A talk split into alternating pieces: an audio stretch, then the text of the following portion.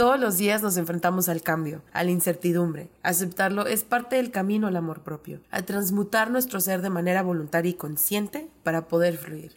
En un mundo que cambia constantemente, que ha dictado los cómo, ha impuesto ideologías y ha condicionado nuestra forma de sentir, pensar y actuar, Existen personas que han resistido, que parecen renacer de entre las cenizas, personas que tienen una fuente de poder interna y que a pesar de los obstáculos no pierden el rumbo.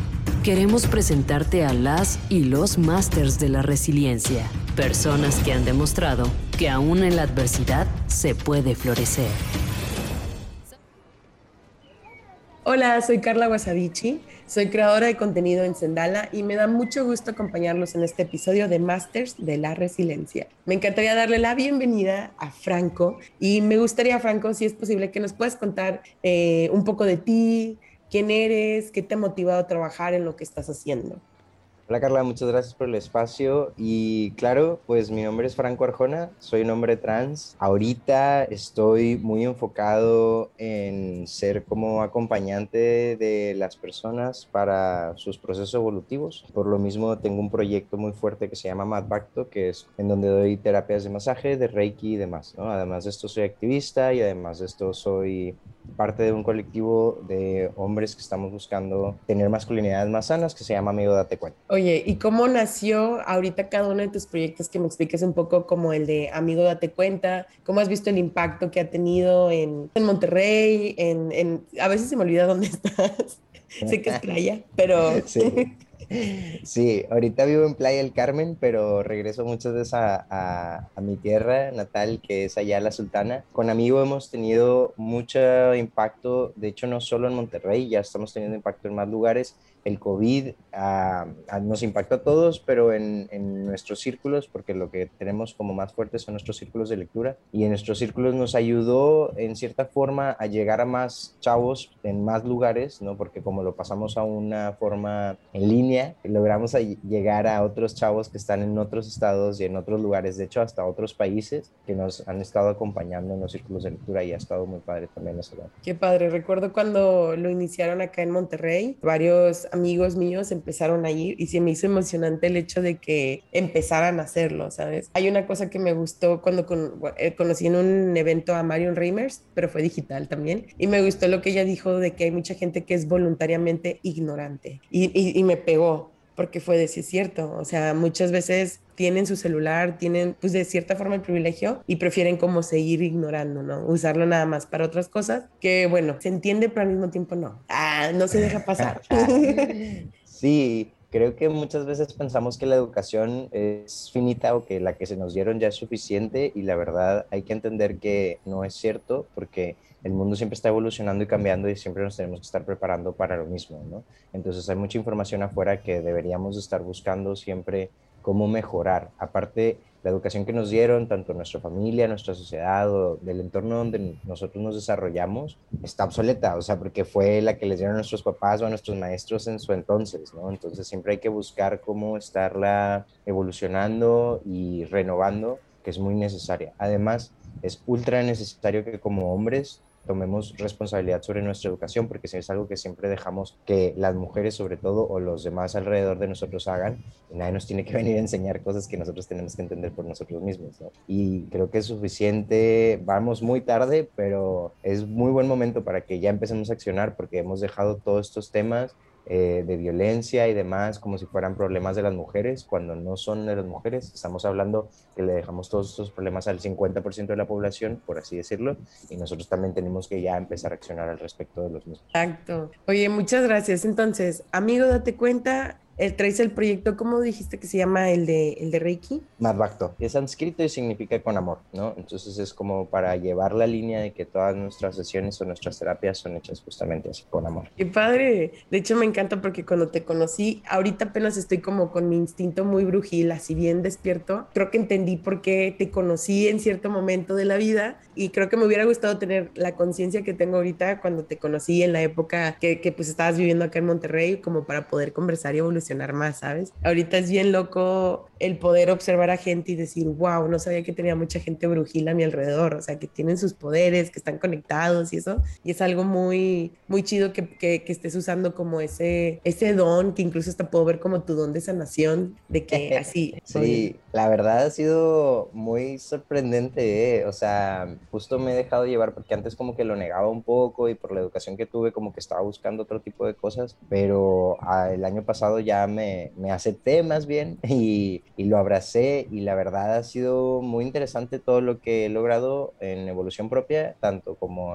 es un honor, la verdad, acompañar a la gente con sus procesos y ayudarles a transmutar o acompañarles mientras ellos mismos transmutan o sanan sus cosas. La verdad es una cosa súper bonita de vivir y me siento muy agradecido y bendecido de poder hacerlo y poder ayudarles también, porque la neta sí se ven los cambios, se sienten, o sea, está muy impresionante. Y eso de la energía es algo que, que antes yo ni, entendía tanto ni a lo mejor creía tanto, pero ahora verlo, o sea, porque el Reiki se puede dar presencial o a distancia, y ver y que la gente me dé la retroalimentación de cómo sí lo supersiente a distancia también, ¿no? O sea, ha roto muchos esquemas mentales que yo tenía, entonces ha estado muy, muy enriquecedor, la verdad. Eh, pues soy activista, nunca he dejado de ser activista, es, siempre he sido, empecé siendo activista por los derechos de la comunidad queer, ¿no? LGBTTIQ+, este, y luego más bien ahora he enfocado mi activismo a las masculinidades, porque hay muchísimo trabajo acá también, y al veganismo. Entonces ahorita me he centrado más en esos dos. No, no por eso dejo de lado o dejo de ayudar en, en, la otra trinchera, pero como que ahorita estoy más enfocado en masculinidades y en veganismo. Qué chido, qué padre que encontraste como tu propósito conforme lo fuiste trabajando y yo ahorita también he estado como en mi propósito y me he dado cuenta que me encanta hablar de amor propio, me encanta hablar sobre estos temas, pero creo que nadie nunca habla sobre el lado oscuro, entre paréntesis, y he estado buscando la forma de poder determinar y darle humanidad a los sentimientos que que los ven como malos. Y, estoy tomando un taller donde estamos en la ruta del bienestar y algo que me incomoda un poco es como esta persona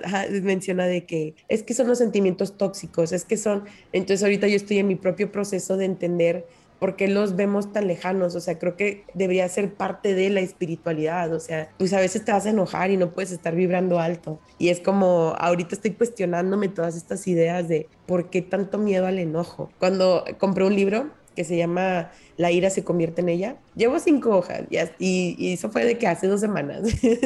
y me encanta porque justo dice que el, el enojo cambia el mundo porque mueve, y, y, entendí, y luego lo así, feminismo, ¿sabes? Se me vino a la mente y fue como, claro, o sea, porque muchas veces dejamos el enojo hasta el final no, no nos dejamos sentirlo, no nada, y pues por eso estallan, explotan las cosas, pero está muy interesante y, y, creo que mi camino es justo el desromantizar el amor romántico. Entonces creo que va a estar muy interesante. Oye, es algo que tenemos, tenemos que hacer, perdón, dime. Ah, te iba a preguntar de que, considerando pues todo lo que has trabajado hasta hoy, todo lo que has hecho de activismo, tus, tus proyectos, ¿qué crees que te ha permitido seguir adelante con tu propósito? ¿O consideras que has encontrado tu propósito y es por eso que sigues adelante? Acabo de encontrar mi propósito, como que desde muy chico tenía una idea de cuál quería que fuera mi propósito, pero creo que hasta ahora lo terminé de entender concretamente. Creo que lo que me ha hecho seguir adelante es amor, la verdad. Yo creo que el amor y el amor propio y amor a otras cosas que hago y así es lo que siempre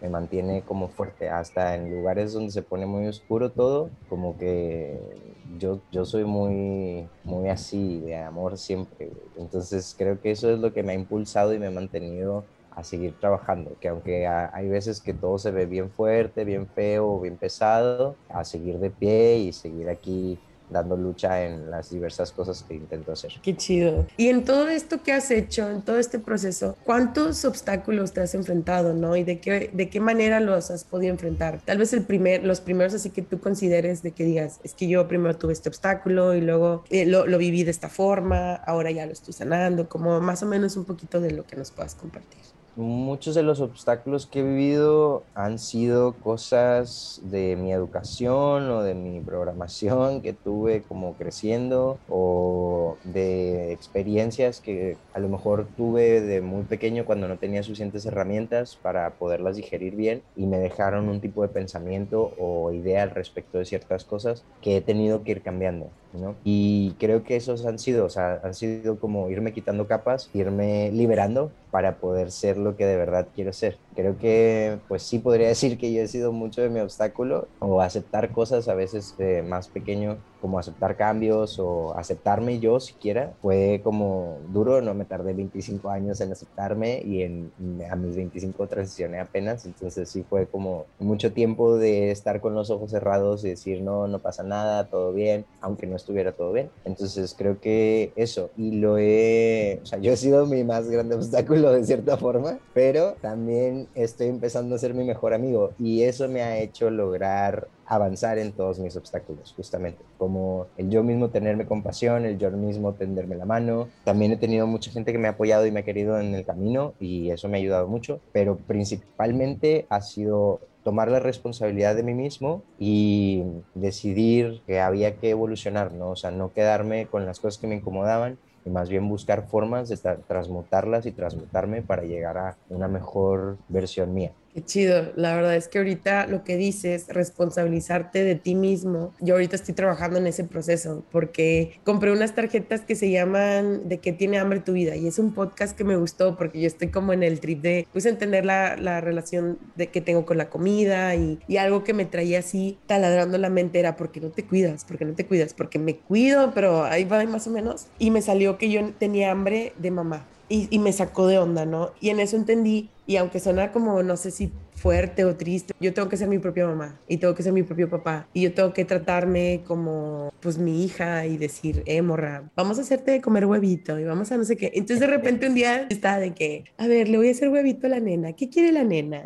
Entonces ha sido muy interesante también ese proceso de responsabilizarme, ha sido súper doloroso, pero creo que eh, siempre le digo a la gente, ¿no? Y mucha gente como que se agüita, pero les digo, no se agüiten. El amor propio es una decisión muy difícil porque te das cuenta de tantas cosas. Sí, y aparte no es todo rosas y corazones, ¿no? O sea, porque muchas veces tenemos muchas carencias que entonces tenemos que nosotros eh, ver cómo eh, llenarlas, ¿no? Y eso, pues nadie más las puede llenar más que nosotros. Nadie las va a poder llenar de la misma manera y tan bien como nosotros, ¿no? Entonces es muy importante que aunque a veces, sobre todo porque tenemos ideas bien raras del amor propio. Y eso hasta lo que tú dices, ¿no? O sea, te empiezas a hablar bonito y es como, ay, te sientes rara, te sientes tonto o lo que sea, ¿no? Pero, güey, ¿por qué no? O sea, ¿por qué no te vas a hablar bonito? ¿Por qué no te vas a preguntar? Yo, yo hago lo mismo, a veces que me expreso como, no, papito, no te enojes, todo está bien, mira lo que pasa, y hasta me explico y me trato bonito, como a lo mejor muchas veces quise que me trataran, ¿no? Pero también hay que entender que muchas veces tratamos o, o crecemos o estamos con personas, sobre todos nuestros padres, que pues son humanos y tienen muchas cosas y a lo mejor ellos vienen de otros es, épocas en donde ni siquiera había estas pláticas de te tienes que responsabilizar, tienes que querer, te tienes que hablar. Entonces ellos aceptaron una información y crecieron con esa información y tuvieron una crianza más fuerte que la que nosotros hemos aceptado, no al menos la que yo he aceptado. Entonces también hay que humanizarles un poco, ¿no? Es como pues, ellos también son humanos y no han tenido las herramientas que yo estoy fomentando en mí. Entonces, si los demás no pueden ser el adulto en la habitación, yo tengo que ser el adulto en la habitación, sobre todo para mí mismo, ¿no? Y cómo me gustaría que me tratara un adulto o cómo le hubiera gustado a mi niño interno o como le queramos decir que le hubiera tratado a un adulto, pues entonces sí lo tengo que hacer. Y es muy necesario empezar a hacer eso porque eso luego nos da una base para estar muy bien y empezar a crecer otras cosas, ¿no? Porque empezamos a quitar esas carencias y empezamos a dejar de actuar sobre o de, ese terreno de carencia y empezamos a ir a otros terrenos diferentes, en donde empezamos también a evolucionar de formas diferentes. Y por lo mismo es como súper necesario todo esto. Sí, de hecho, eh, algo que me gustó del taller que estoy tomando este, fue justo esa cuestión de que dice que cuando tú empiezas a cambiar y tú crees que los demás están cambiando, pero en realidad lo que está cambiando es tu perspectiva de ellos. Y entonces los tiendes a ver un poco más humanos, humanes. Y es algo que, que me está pasando. Y está bien loco porque empiezas a, a, como arreglar tu frecuencia. Y la verdad es que sí he notado como varios cambios y que me dan miedo, pero al mismo tiempo es como ya estoy lista. O sea, ya, ya. Este, me acuerdo una vez en Parían que yo te, no me acuerdo que te estaba diciendo que es que yo no sé qué y tú, ya cree en ti misma y, yo, y, sí, no, créeme que he estado como en ese proceso y en ese trabajo de como por fin romper con estas ideas que tengo de mí y ya dejarme ser, permitirme ser.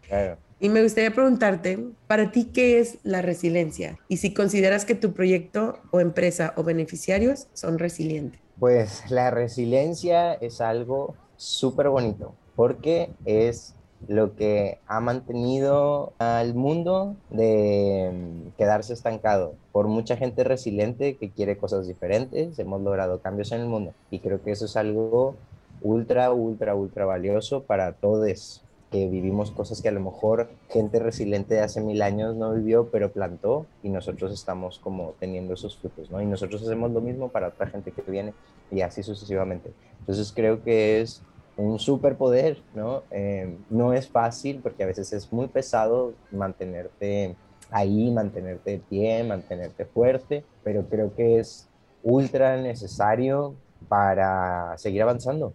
Entonces, creo que es algo que sí, siempre tenemos que tener, por más pesado que a veces se sienta, este, un espacio en nosotros para eso, para mantenernos resilientes hacia el mundo y para lograr otros cambios, que son muy importantes en nosotros y en el afuera. Y mm, mi emprendimiento trabaja sobre eso y la gente que atiendo sí definitivamente es resiliente porque está buscando hacer cambios en sí mismos.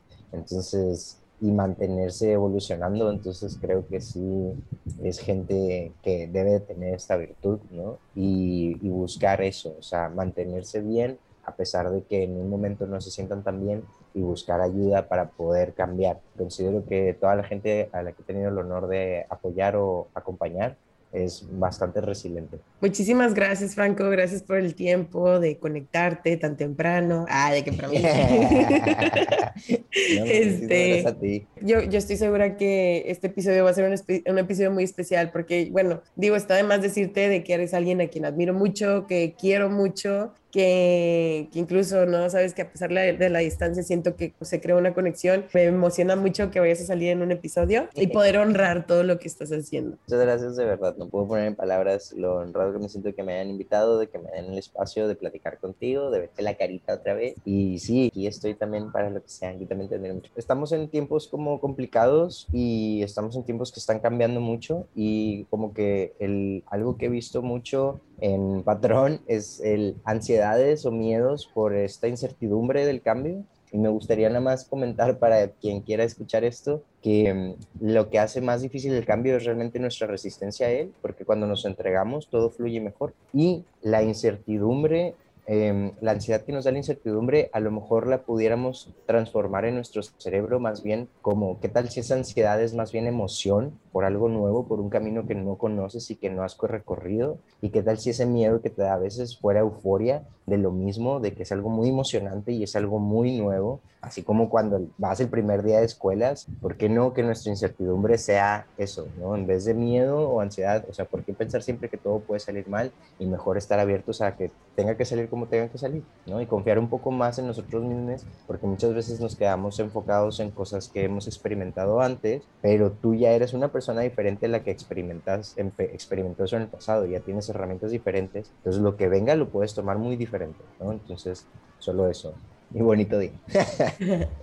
Sí, de hecho, fíjate, te quiero compartir un mantra que hice hace mucho, que es, soy capaz de lograrlo, me han tumbado, me he caído, pero siempre me he levantado, lo desconocido me emociona y estoy lista para accionar y aprender. Sí, para mi incertidumbre, porque también para mí esa incertidumbre es mi enemiga. Entonces, ahorita pues es entender que es parte de y es proceso de, y como dices, fluir y dejarnos este, guiar por la vida en cualquier aprendizaje que tengamos que, que dar y tener mucha paciencia con nosotros, nosotros, en la cuestión de que pues la vamos a cagar. Ah, entonces es como... Pero así aprendemos. Exacto, es, es, parte del proceso de los exámenes de la vida y algo que yo me he dado cuenta es que el amor propio sale justo en esos momentos oscuros. Ahí es cuando está, cuando te dice, eh, no hay problema, aquí andamos, mañana le seguimos intentando. Sí, no, Muchísimas gracias, Franco. Ahora sí me despido para que puedas seguir con tus proyectos, ah. puedas seguir cambiando, ahí siendo acá más fregón que nunca y, y estamos platicando. Espero hayan disfrutado de esta charla con Franco Arjona, un hombre que se ha atrevido a ser el mismo, retando el status quo y buscando formas para que más personas puedan sentirse orgullosas y seguras de ser. En Sendala trabajamos para que la salud esté al alcance de todas las personas, creando productos que no discriminan por sexo, género u orientación. Atrévete a ser tú y asegura tu calma. En un mundo que cambia constantemente, que ha dictado los cómo, ha impuesto ideologías y ha condicionado nuestra forma de sentir, pensar y actuar, existen personas que han resistido, que parecen renacer de entre las cenizas, personas que tienen una fuente de poder interna y que a pesar de los obstáculos no pierden el rumbo. Queremos presentarte a las y los masters de la resiliencia, personas que han demostrado que aún en la adversidad se puede florecer. Sabemos que vivir varios roles es un reto.